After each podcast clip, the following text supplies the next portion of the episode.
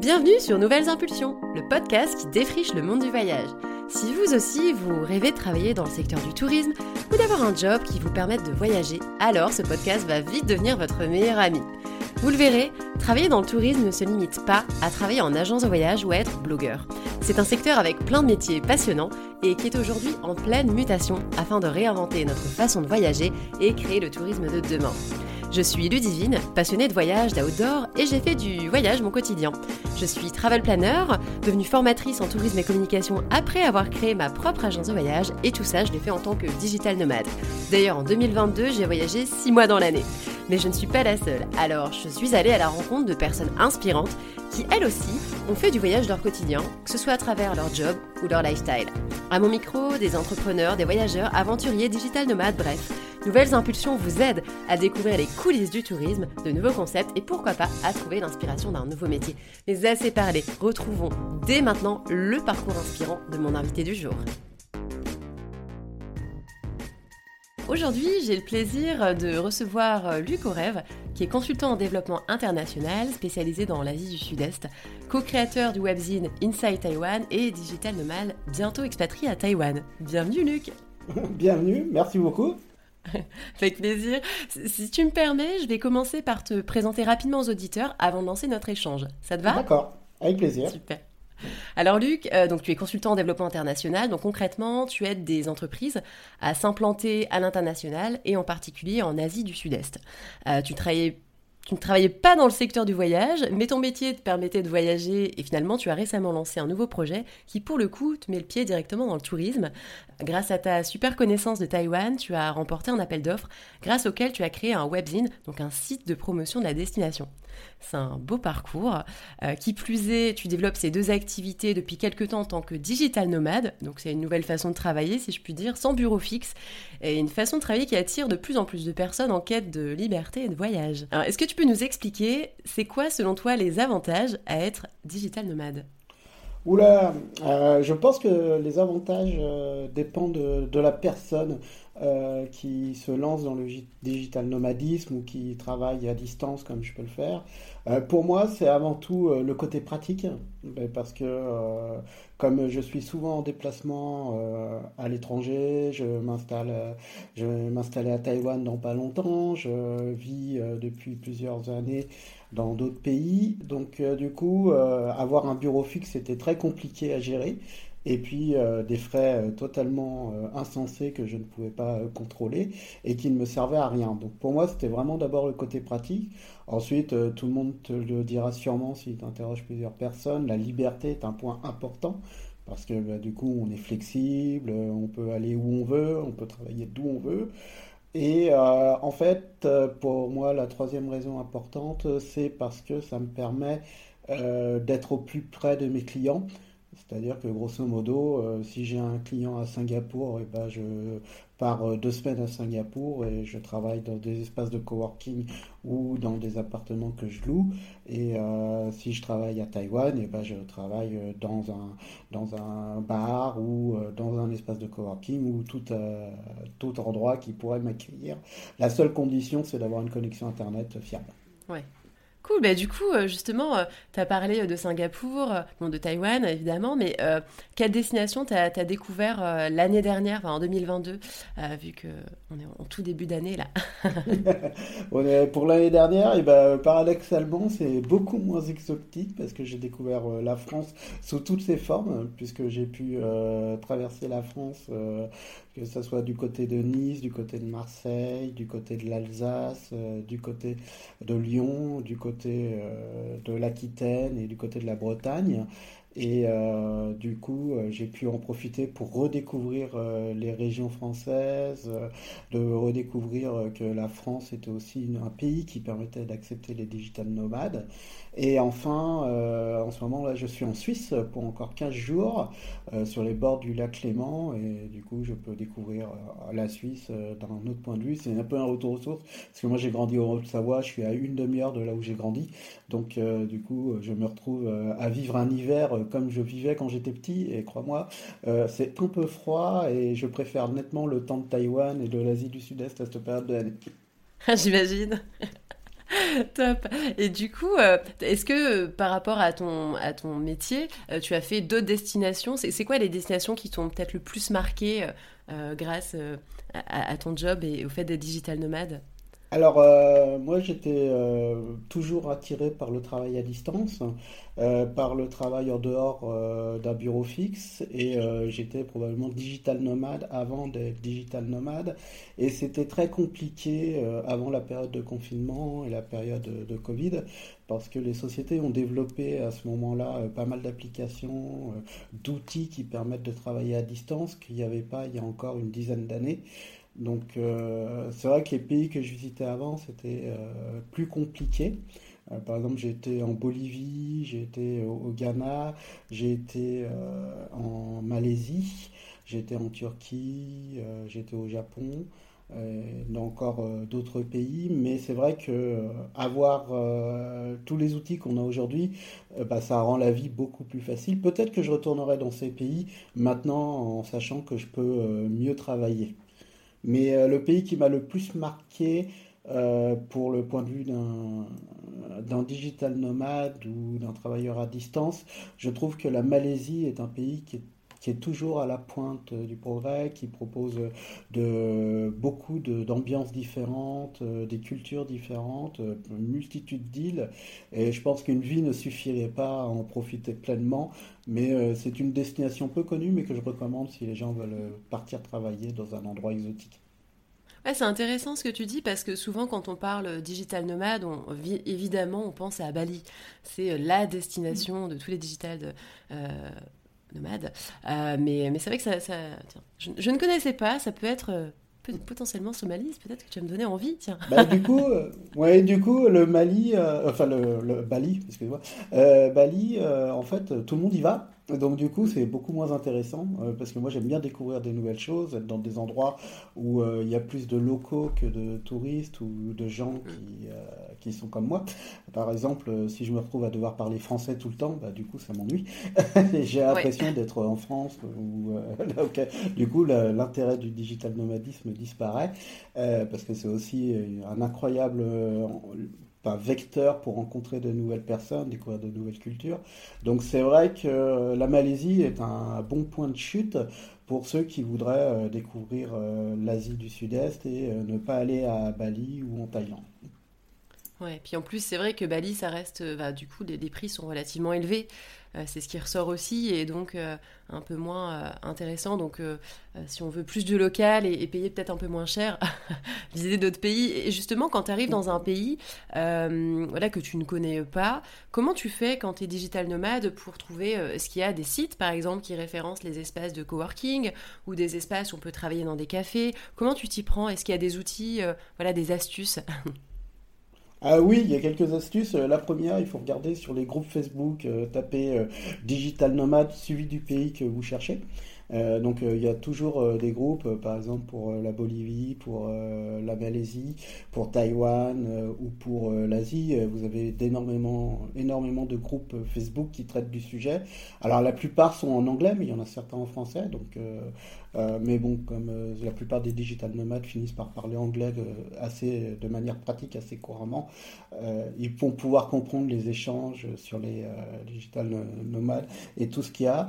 L'avantage, c'est que ces groupes sont gérés par des euh, gens ou pas, et les gens qui y participent sont des gens qui vivent sur place ou qui ont eu une expérience, donc qui peuvent vous donner des beaux contacts que vous trouverez pas sur internet euh, de vous-même.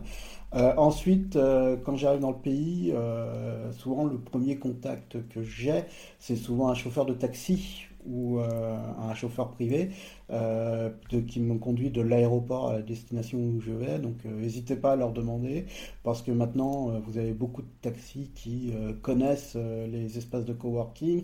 Alors certains ont des partenariats, donc ils vous orienteront vers quelqu'un vers qui ils toucheront une commission, mais c'est la règle du jeu et puis au final ils vous donnent pas non plus des mauvais conseils. Donc si tout le monde peut y être gagnant, c'est mieux. Euh, ensuite, moi, je me débrouille toujours pour aller dans un, espace euh, de coworking et j'y trouve euh, souvent parce que je demande à des locaux. Donc, souvent, je réserve un Airbnb ou un appartement privé plutôt qu'un hôtel parce que déjà, ça coûte moins cher et je suis assez libre et je peux y faire ce que je veux. Donc, on rencontre souvent des voisins ou des locaux qu'on croise au supermarché ou au convenience store d'en bas et du coup, on peut leur demander. Ensuite, il y a des sites pour répertorier euh, les espaces de coworking. Il suffit de taper espace de coworking dans le monde sur Google et vous avez toute une liste de sites qui apparaissent et vous euh, celui qui vous convient le mieux. Pareil pour les bars euh, qui accueillent Internet. Alors souvent, je commence toujours par aller au Starbucks parce que Starbucks, il suffit d'ouvrir un compte sur Internet, sur le site de Starbucks. Il y a des Starbucks dans le monde entier. Euh, moi qui aime beaucoup le café, donc du coup ça me rend beaucoup service, parce que même si c'est du café pas trop à l'italienne ou des expressos à la française, ça reste du café, et donc du coup c'est bien pratique de boire du café quand on a passé son temps à boire du thé euh, ou du bubble tea. Donc euh, voilà, revenir aux sources de temps en temps c'est pas mal.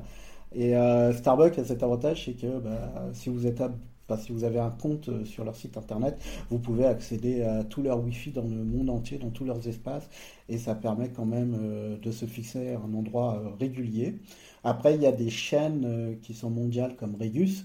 Alors Regus, c'est un peu cher, mais comme l'abonnement est mondial, si vous prenez un espace de coworking dans un pays, vous avez accès à tous les autres pays. Donc du coup, parfois, ça en vaut la chandelle d'investir quelques euros de plus pour avoir une certitude de pouvoir trouver un lieu. Parce que l'avantage de Regus, c'est que le service qui est fourni dans un pays l'est aussi dans tous les autres pays.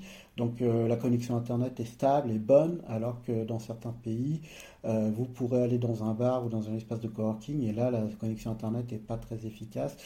Selon moi, c'est la priorité absolue des digital nomades, c'est de trouver une connexion Internet euh, vraiment efficace et stable qui leur permette de travailler. Donc, du coup, plutôt que d'avoir un bel endroit pour dormir, il faut d'abord s'assurer de la connexion Internet.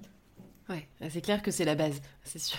Et justement, en termes d'organisation, est-ce qu'il y en a une que tu as dû mettre en place Et est-ce que tu penses que c'est différent de quand on travaille en bureau, tu sais, des horaires classiques, genre 9h, 18h ou, pas? Qu'est-ce que toi, tu as mis en place en termes d'organisation?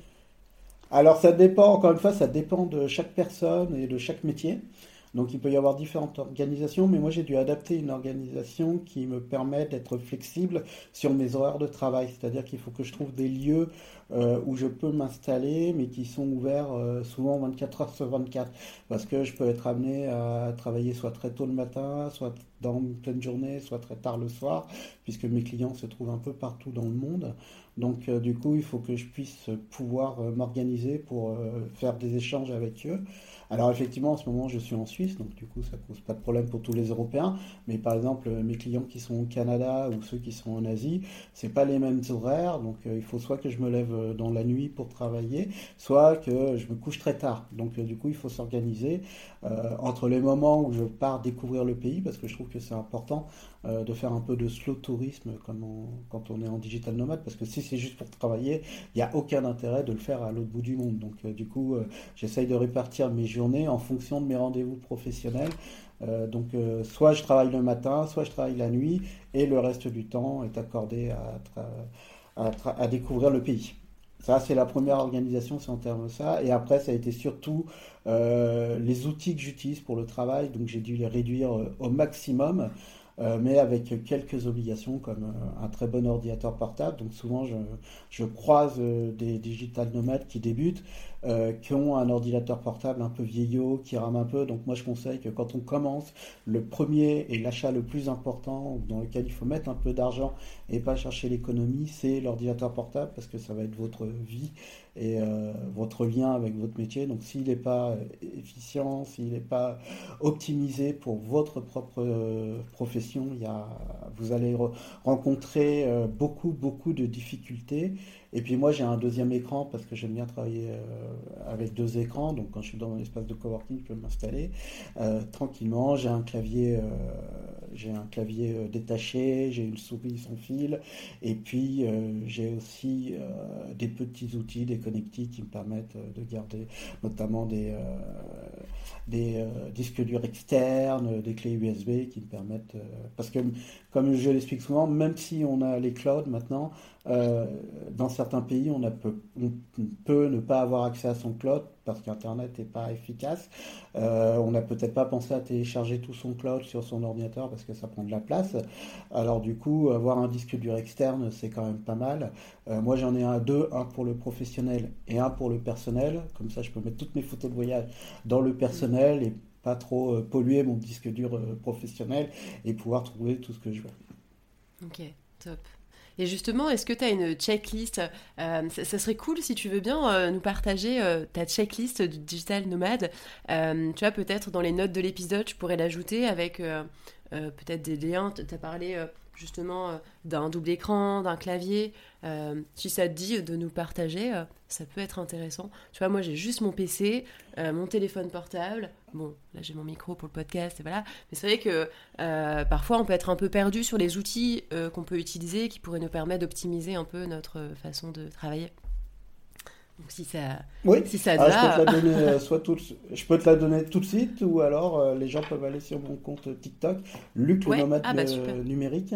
Il y a ah bah, sur le compte TikTok, il y, a il y, a une vidéo qui est consacrée à mon bureau euh, détaché et avec tous les outils que j'ai. Mais après, je peux t'en faire la liste comme ça oralement si tu veux. Euh, ouais, mais à la limite, ce qu'on fera, c'est que, ouais, effectivement, je mettrai dans les notes le lien vers ton compte TikTok. J'avais vu cette vidéo justement et, euh, et on, fera comme ça. Ça sera, je pense, intéressant. du coup, est-ce que, dirais est-ce que tu penses que être digital nomade, c'est un frein pour tes clients ou pas? Alors, euh, il y a dix ans, quand j'ai commencé à voyager et à travailler à distance, euh, c'était pas un frein, c'était euh, de la surprise. Euh, souvent, enfin, moi j'ai une anecdote d'un client qui, euh, qui, qui m'appelle et euh, pour moi il était 3 heures du matin, donc forcément j'étais complètement hagard et un peu dépassé parce qu'il me disait, parce que je n'étais pas encore réveillé, il faut bien l'avouer. Et du coup, il me dit ah, J'ai l'impression de te réveiller, mais tu te rends compte, il est, il est 4 heures de l'après-midi, qu'est-ce que tu as fait et tout. Et je lui dis eh ben non, en fait pour moi il est 4 heures du matin, je suis à l'autre bout du monde tu vois, euh, je sais pas trop, euh, enfin, je sais pas trop ce que tu me dis là, il faut que tu me laisses le temps de me réveiller. Et il me dit, mais pourquoi tu es à l'autre bout du monde? Qu'est-ce que tu fais? Euh, Tu es en voyage, en vacances? Tu m'as pas prévenu? Ah non, non, je, suis à l'autre bout du monde depuis qu'on a débuté notre contrat. donc, on et, du coup, ah, mais je m'en suis pas rendu compte, comment c'est possible? Bah, du coup, on a traité que par mail, on s'est appelé, on a utilisé une messagerie instantanée pour se parler, donc c'était simple, efficace. Et du coup, tu pas, pas vu de différence dans mon travail? Non, non, pas du tout, il n'y a pas eu de problème, c'était, mais je savais pas que c'était possible. Et du coup, depuis, bah, cette personne est digital nomade, parce que du coup, elle travaille à distance et tout aussi, euh, euh, parce qu'elle s'est rendu compte que c'était possible. Et, moi, j'ai eu de la chance, alors je sais pas pour d'autres personnes, parce qu'encore une fois, c'est très personnel, mais moi, j'ai toujours eu de la chance parce que euh, déjà, je suis consultant pour aider les entreprises, et du coup, c'est un métier où les gens s'attendent pas à ce que tu aies un bureau, que tu sois rigide, ils s'attendent à ce que tu sois flexible. Donc, du coup, pour eux, ça correspond bien à l'esprit d'un digital nomade, donc pour eux, c'est plutôt quelque chose qui finalement n'est pas surprenant, qui n'est pas un frein, parce que moi je peux travailler soit dans l'entreprise, euh, soit de chez moi, euh, soit d'ailleurs, puisque je, je conseille, j'aide, donc euh, j'ai pas d'obligation matérielle particulière. Donc du coup les entrepreneurs que je croise le comprennent bien. Donc j'ai pas eu, j'ai eu de la chance, j'ai vraiment pas eu de frein de la part de mes clients. Ça a été vraiment de la surprise, après de l'intérêt, et j'ai beaucoup de questions pratiques. Mais comment tu fais Comment tu fais pour dormir, euh, comment tu te fais payer. Euh, bah, écoutez, comme vous m'avez payé, vous m'avez envoyé un virement et voilà. Et euh, du coup, effectivement, depuis cette période de Covid, ça a eu l'avantage que tous les outils, notamment ceux financiers, ont vraiment évolué. Et donc, du coup, maintenant, on peut se faire payer de partout dans le monde. C'est plutôt efficace. en plus, maintenant, il y a des convertisseurs automatiques, donc on peut faire des factures dans d'autres devises. Il y a des comptes bancaires internationaux, des cartes bancaires internationales sans frais. Donc, euh, du coup, c'est assez euh, efficace maintenant. Donc voilà. Plus pratique, ouais, c'est clair. Et est-ce qu'il t'arrive parfois euh, de te sentir seul et si oui, comment tu gères la solitude? Est-ce que par exemple tu fais partie d'un groupe d'entrepreneurs, tu vois, il y aurait un accès à distance. Est-ce que c'est quelque chose qui te dérange? Alors euh, moi je me sens pas souvent seul parce que du coup déjà on est nombreux dans ma tête comme disent mes amis. Parce que j'ai toujours plein d'idées, plein de choses à faire, plein de projets, euh, dire ah, tiens bah tiens si je faisais ça et tout. Donc du coup je me sens beaucoup moins seul. Euh, ensuite j'ai la chance d'avoir une adorable femme qui me parle régulièrement, qui me contacte régulièrement. Donc du coup ça aide aussi. Et puis ensuite j'ai pas mal d'amis aussi à distance.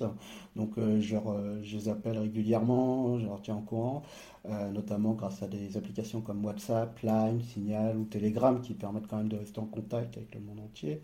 Euh, ce qui est plus difficile souvent, c'est euh, les moments de fête euh, particulières, comme par exemple le Nouvel An, Noël, Pâques, des fêtes qui sont censées souvent se passer en famille.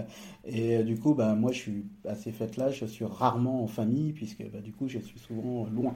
Donc ça, c'est les moments un peu plus difficiles, mais au final, moi j'aime beaucoup me retrouver seul. Donc déjà pour moi digital nomade c'était le métier parfait.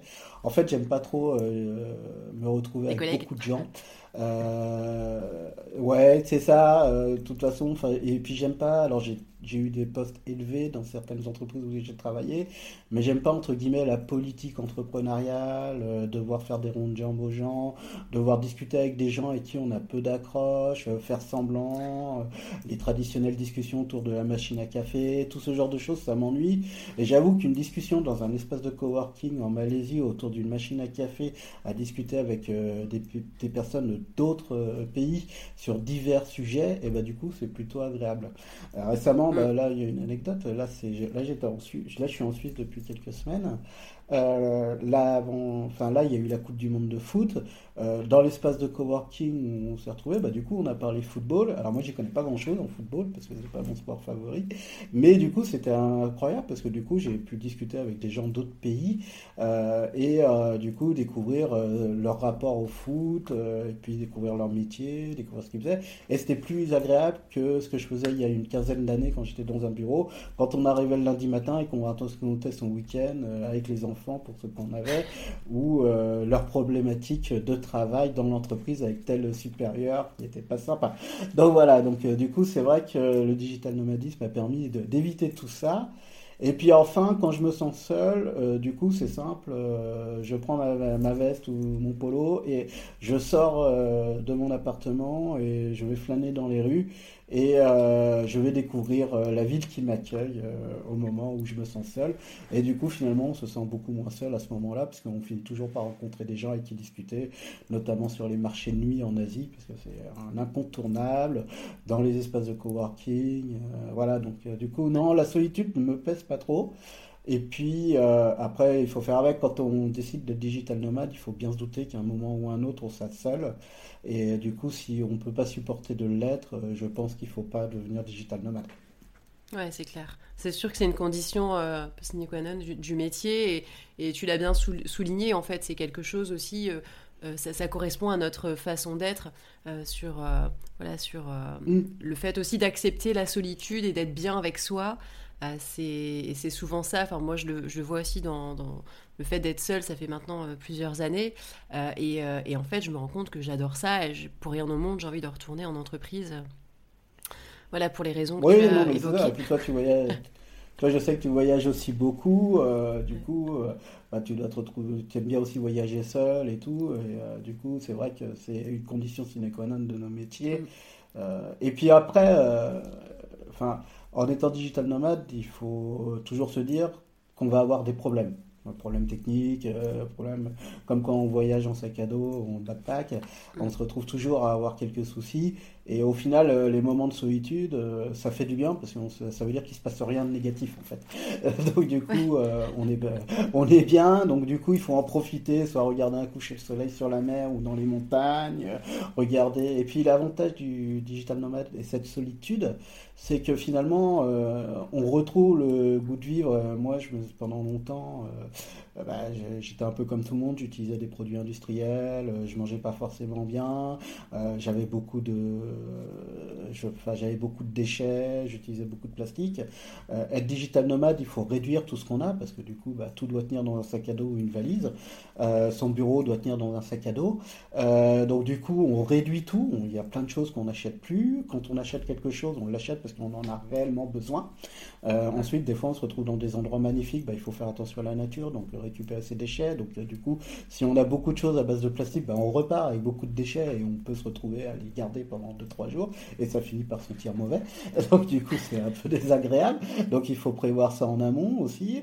Et puis, euh, ben, et, puis ça permet de se reconnecter. Euh, par exemple, moi je fais régulièrement des randonnées euh, parce que je me prends deux jours et je me dis tiens je vais me faire une randonnée. Alors je suis pas à ton niveau de randonnée, hein. moi c'est des randonnées qui montent pas beaucoup, où je peux prendre mon temps et où, où le sport n'est pas une condition sine qua non de la randonnée. C'est plus des randonnées agréables et digestives de deux jours en fait.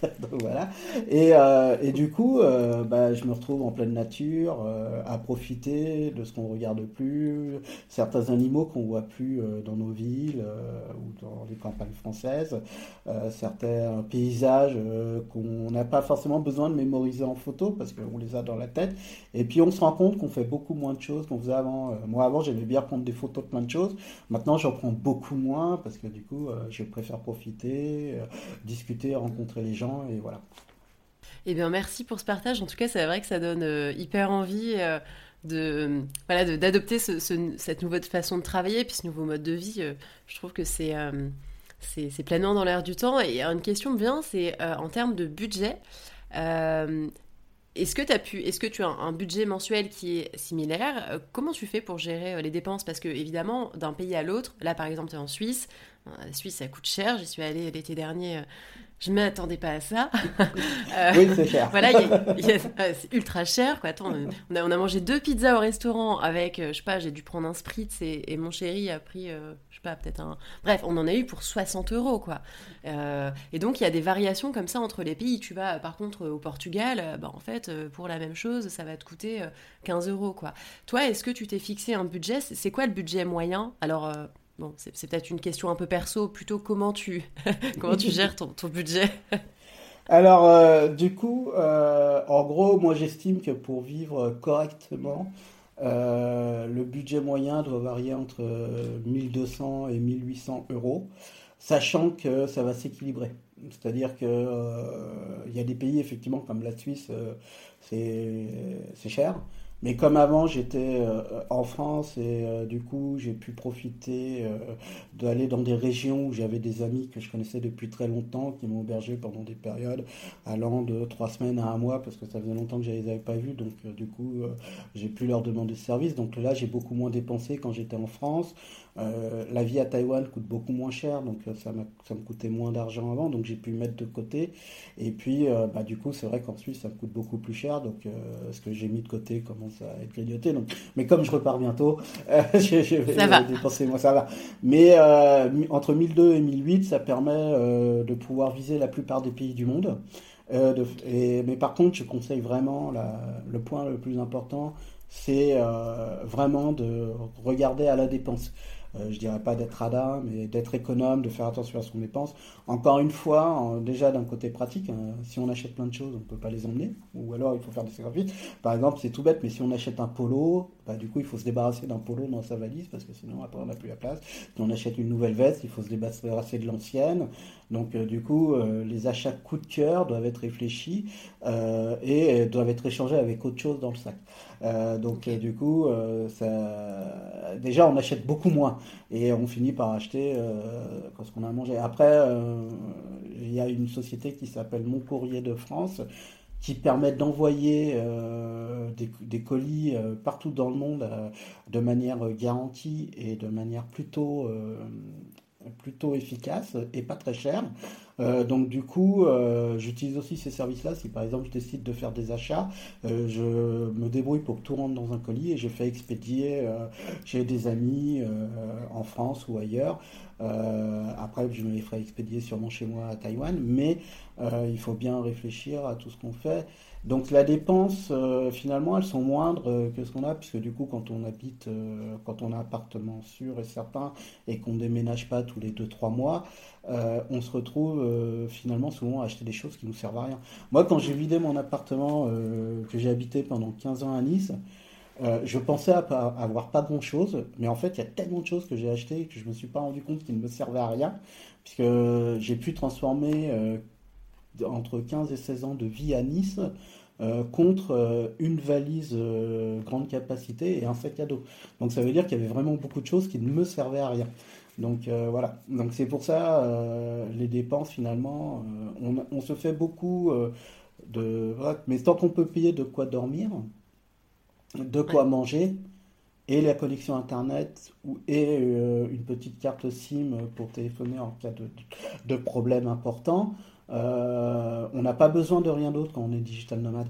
Donc euh, du coup, finalement, on dépense beaucoup moins. Et il y a dans certains pays, on peut louer des appartements pour 300 ou 200 euros par mois, euh, des connexions Internet qui coûtent peut-être un peu plus cher qu'en Europe, mais comme ça équilibre, finalement, c'est pour ça. C'est pour ça qu'entre 1002 et 1008, ça permet aussi de viser des pays où le niveau de vie est un peu plus élevé.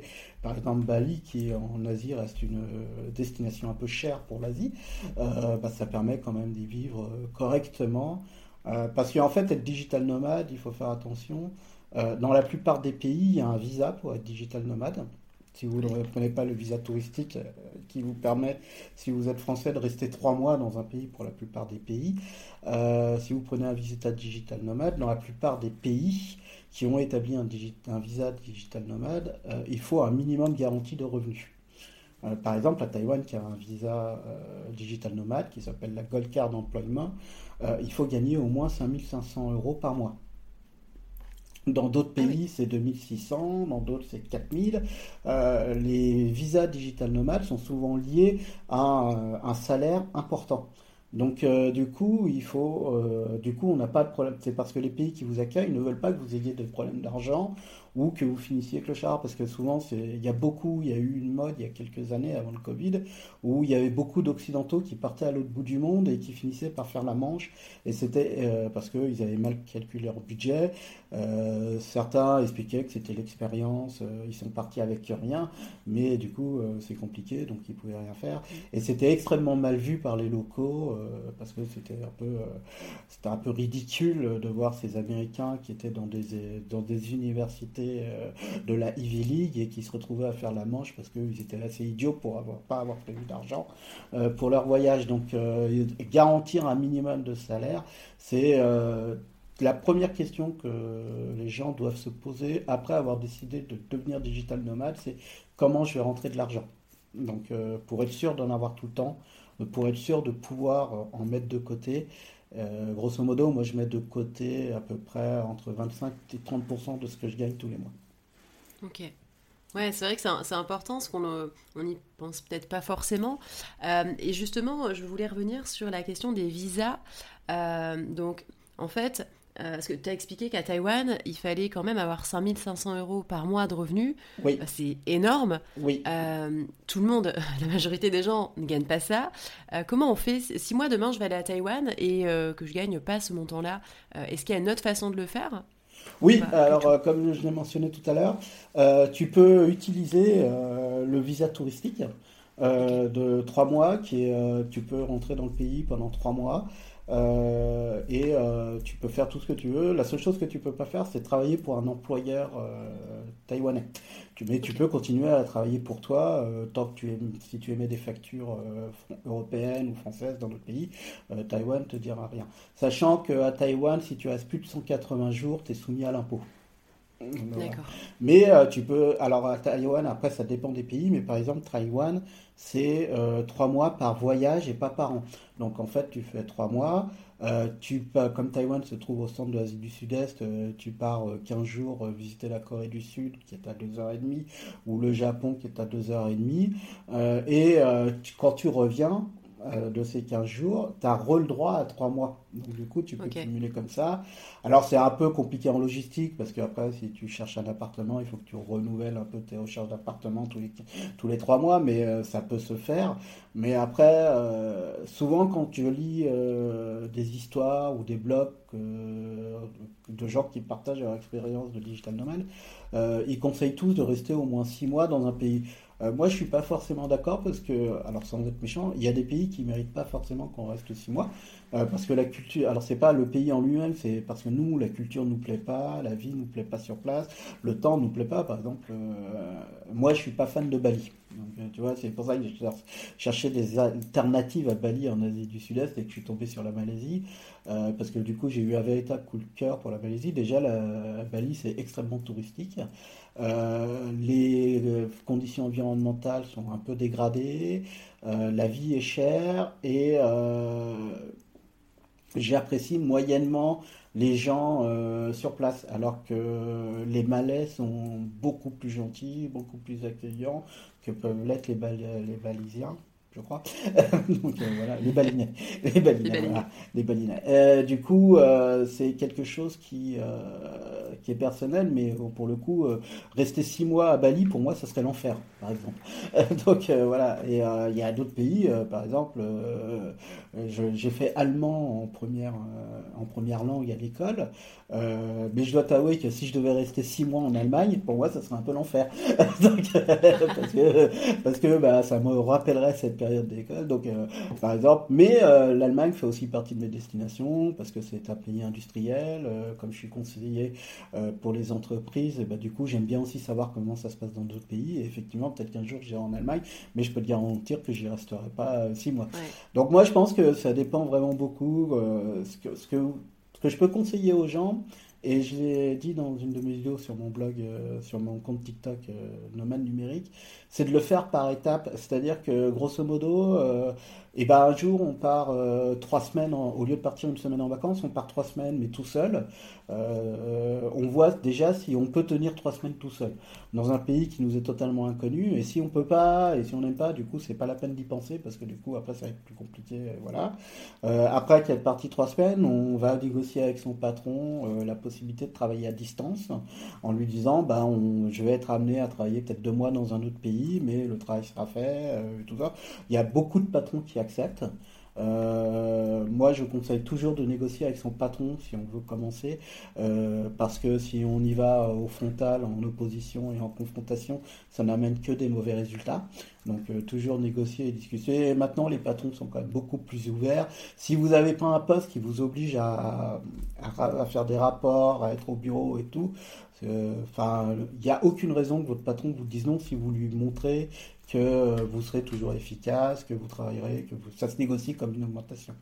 Et puis euh, après, euh, se retrouver euh, six mois dans un pays, euh, c'est trop, donc on commence par trois mois, on utilise un, un visa touristique, puisque avec la France, on peut quand même euh, accéder à plus de 180 pays dans le monde, ce qui est un des passeports les plus puissants, sans demande de visa, euh, et on a ce visa touristique qui est tamponné quand on rentre dans le pays et qui dure pour la plupart des pays trois mois, donc ça permet quand même de se faire une bonne idée. Et puis après, bah, on choisit le temps qu'il veut. L'avantage d'être digital nomade, c'est qu'on n'est pas obligé euh, d'être euh, limité à notre horloge, à notre montre à notre calendrier. C'est-à-dire, on, part euh, dans l'idée de rester 6-7 mois dans un endroit, et puis finalement, on y reste un an, deux ans, trois ans. Euh, tout en rayonnant autour, euh, on se dit ah bah tiens, euh, je vais rester six mois dans ce pays, et puis au bout de mm. deux semaines, on en a marre. Mais rien ne vous empêche et ne vous oblige à rester. donc voilà, donc aussi l'avantage de prendre un Airbnb, c'est que les temps sont courts. du coup, on sait qu'on peut moduler. on se dit bah tiens, je prends un mois, je renouvellerai dans un mois, et puis voilà, on fait comme ça. Donc c'est vrai que moi, il y a beaucoup de choses que je fais sans abonnement. Je renouvelle tous les mois.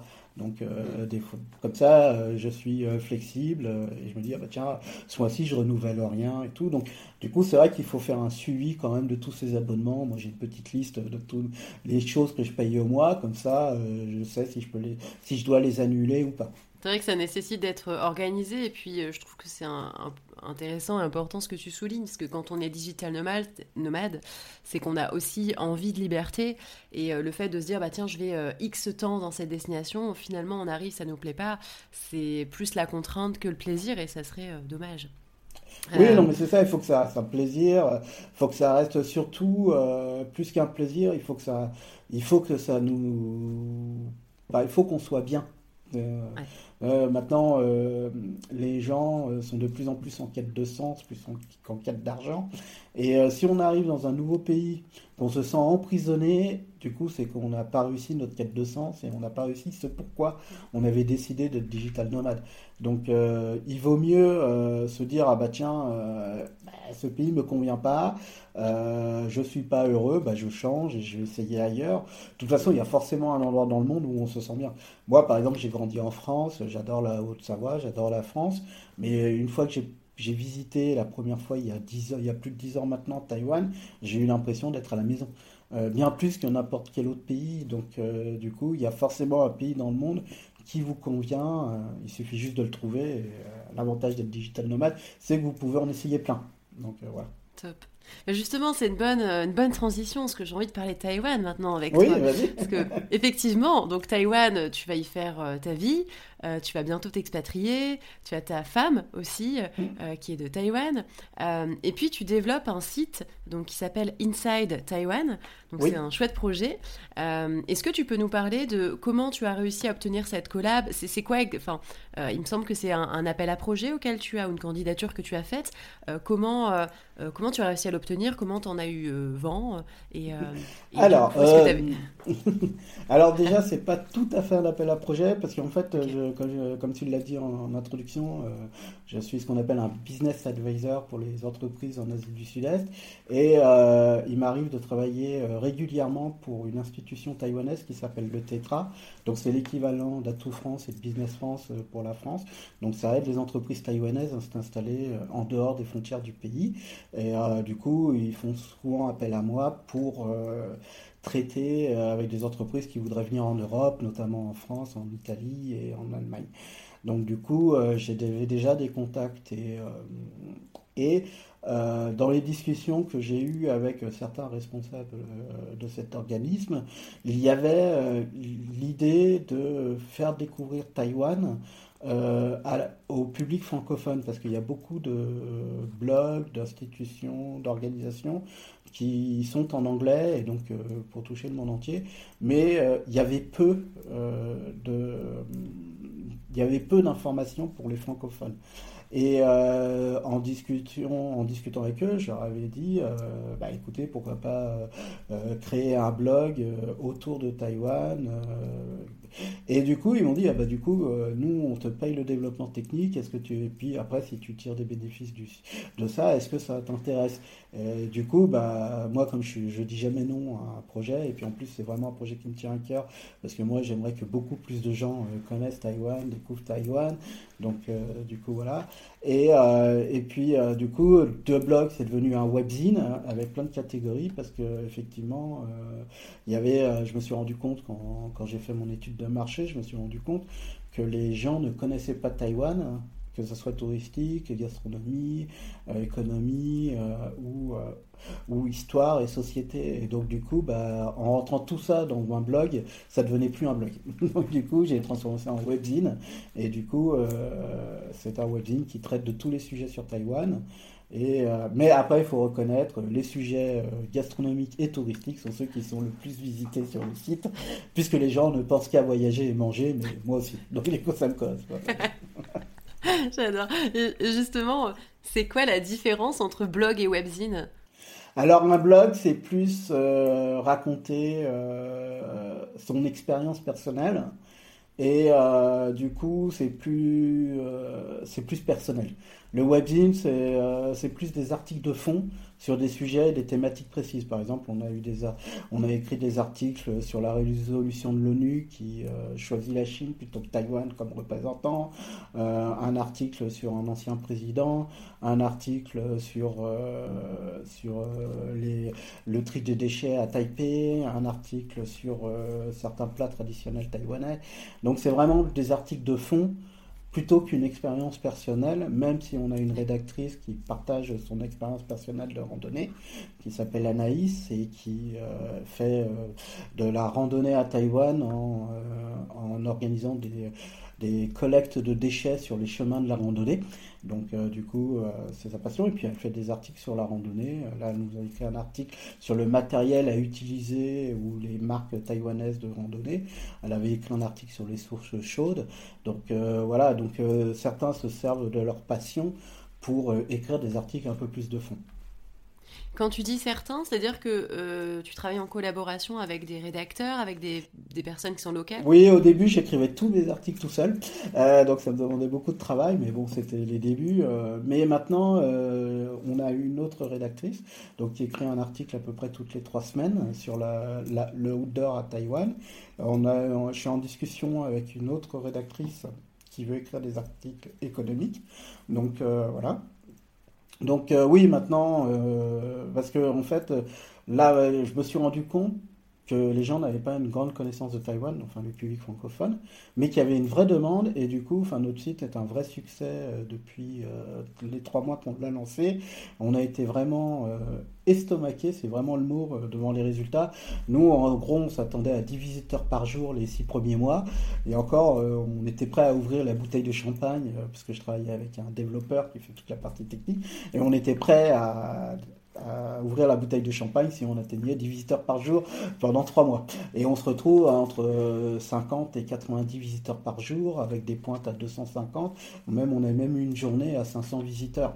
Donc euh, du coup c'est un vrai succès. On a vraiment de gens. On a même des sociétés qui nous contactent pour faire des partenariats. Donc du coup il y y a un vrai besoin, une vraie demande d'articles sur Taïwan en français. Et on, a, on touche euh, sur les statistiques euh, du, euh, de l'année dernière, donc des trois derniers mois, puisqu'on a travaillé trois mois, on a touché 90 pays dans le monde. Donc du coup, ça a été vraiment une très très très belle surprise.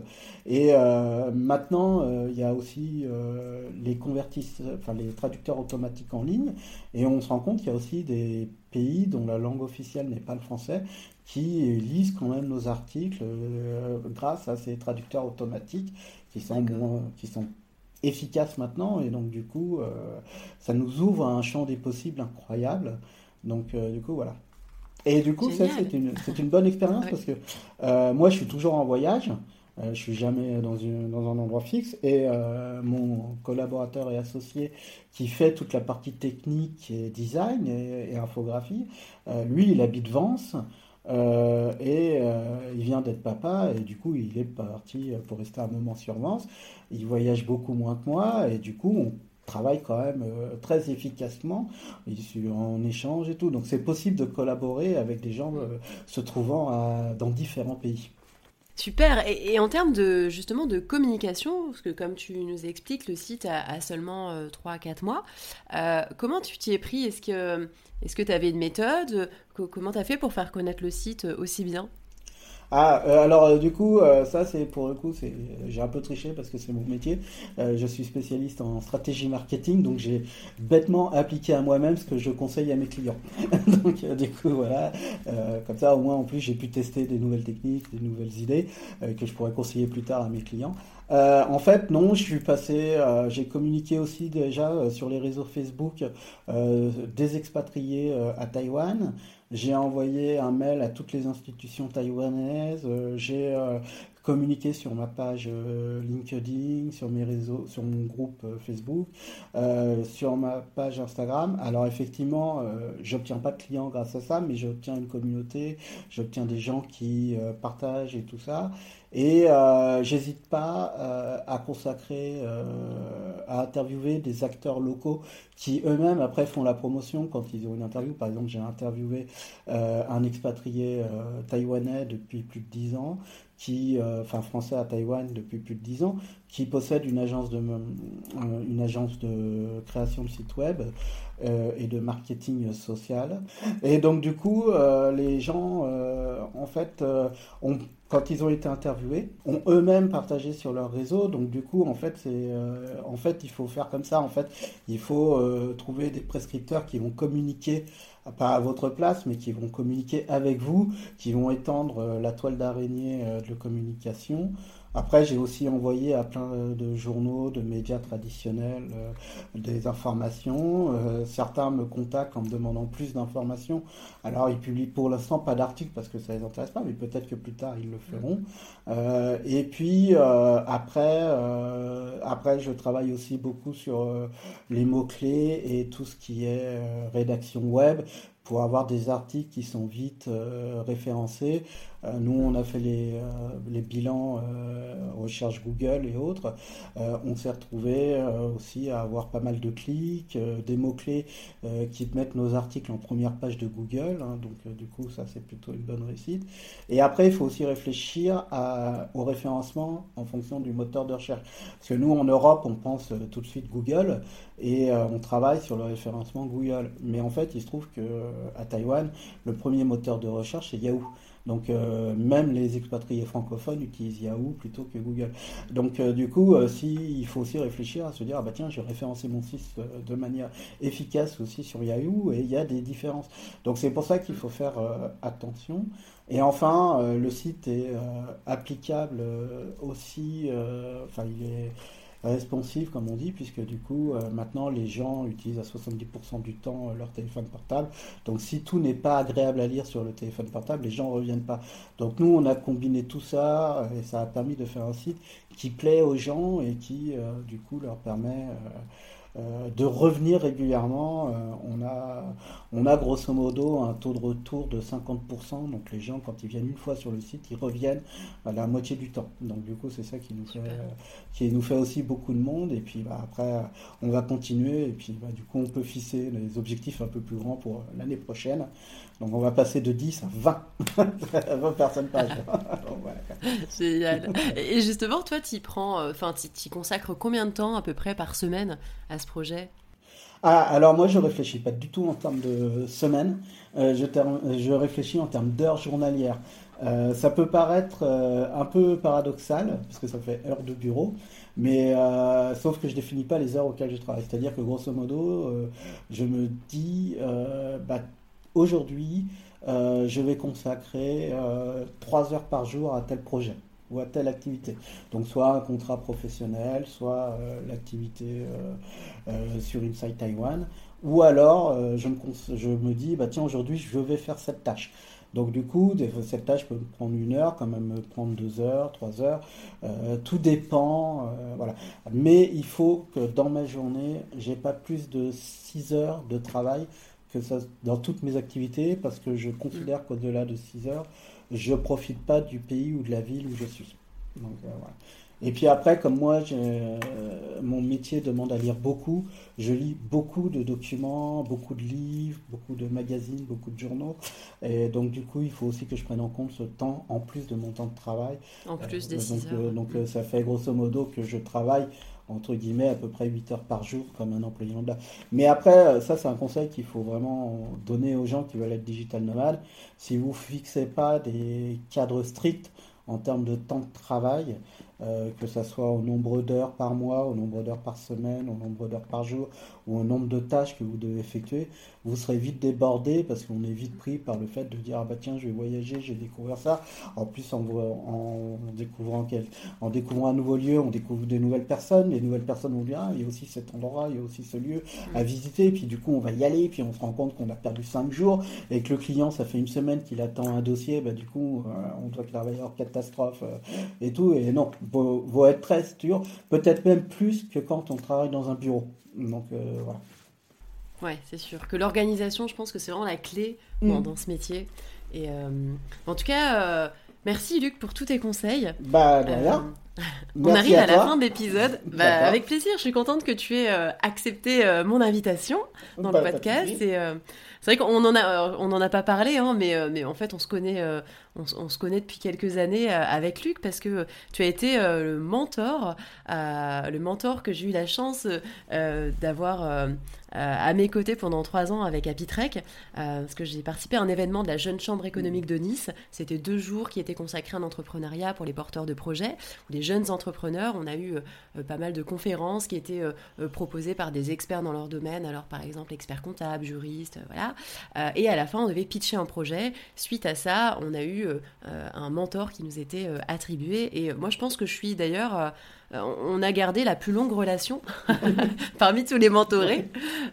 voilà, le, contact match bien. Et, Et, voilà, donc on, se connaît, et ça me fait vraiment plaisir de pouvoir présenter bah, ton parcours, ton activité, et puis voilà, tu étais très calé sur le fait d'être digital nomade. D'ailleurs, tu peux nous rappeler où, alors si jamais il y a des personnes qui ont des questions, comment elles peuvent te contacter? Alors, elle peut me contacter euh, soit sur, par l'intermédiaire du site internet euh, insidetaiwan.net, il y a un petit euh, contact, soit sur mon compte LinkedIn, donc c'est Lucorev, donc c'est très simple. sur ma page Facebook aussi, Lucorev, ou alors peuvent aller sur mon compte Instagram, Lucorev, mais mon compte Instagram c'est uniquement de la nourriture. Ah, ok. Et il y a le compte TikTok, tu en as pas Il y a le compte TikTok qui s'appelle euh, Luc, euh, le nomade numérique. Donc, euh, du coup, c'est assez simple. vous pouvez me trouver, me contacter par là. Et puis après, ils peuvent aussi te contacter aussi si tu peux leur donner mes coordonnées. Je réponds tout temps. Alors, moi, je voulais juste dire, effectivement, j'étais ton mentor pendant quelques temps sur Happy Trek et tout. Mais du coup, maintenant, les rôles peuvent s'inverser aussi parce que je peux te demander, je peux être amené aussi à te demander des conseils en matière de randonnée, en matière de, de sac à dos, en matière de réseaux sociaux, puisque tu es plus calé que moi là-dessus. Donc euh, c'est ça aussi qui est bien dans, ce, dans cette vision du digital nomade, c'est qu'il n'y a pas de poste euh, hiérarchique défini et que si un jour on est mentor, on peut devenir mentoré euh, les fois suivantes. du coup, on est toujours en apprentissage parce qu'on découvre tout plein de nouvelles choses. Et puis moi, je considère que c'est comme ça que les sociétés avancent. C'est quand les gens s'entraident et se donnent des conseils sur les domaines qui sont leur spécialité, parce qu'on n'est pas spécialiste de tout. Et heureusement, et c'est comme ça qu'on euh, peut collaborer avec plein de gens. C'est clair, ouais, c'est une nouvelle façon de travailler, je trouve, qui est, euh, qui est beaucoup plus, euh, bah, plus bienveillante, plus dans la performance finalement, parce que c'est vrai que le système qui existe actuellement en entreprise, très très hiérarchisé, surtout dans les très grandes entreprises, euh, bah, en fait on se retrouve à pas forcément évoluer, voire même à s'ennuyer. C'est pas pour mm. rien qu'il y a des burn-out aussi parfois, plutôt des bore-out où on s'ennuie. Euh, donc c'est vrai que le, fait d'être digital nomade, c'est euh, bah, tu t'ennuies jamais. Hein. Non. Alors tu nous as pas parlé des pépins, c'était pas le but non, plus, mais effectivement il y a plein de choses qui peuvent arriver. en tout cas, bah, écoute, merci beaucoup Luc euh, de nous avoir partagé euh, ton parcours, ton eh ben, expérience et tes connaissances. Et puis merci à vous tous de m'avoir écouté. C'est top. Et puis euh, justement, dans les notes de l'épisode, je vais pouvoir mettre plein. Voilà, tu nous as cité plein de choses super intéressantes, donc que vous pourrez retrouver dans les notes de l'épisode. Pour les recevoir, bah, c'est simple. Vous pouvez aller sur le site apitrek.fr, vous inscrire à la newsletter du podcast pour recevoir tout en détail. Je te dis à très vite, Luc. Eh ben, merci à toi et puis à bientôt. On garde contact pour échanger. merci beaucoup. Merci à toutes et à tous d'avoir écouté cet épisode du podcast Nouvelles Impulsions jusqu'au bout. J'espère qu'il vous a plu et qu'il aura su vous inspirer. Pour me soutenir et m'aider à le faire connaître, merci de le noter et n'hésitez pas à ajouter un petit commentaire, ça me fera vraiment super plaisir de vous lire. Je compte sur vous pour le partager au maximum autour de vous parce que ce podcast est aussi votre podcast. Retrouvez toutes les notes de l'épisode sur mon site happytrek.fr et si vous avez Instagram, venez me dire bonjour sur happytrek ou Nouvelles Impulsions. À bientôt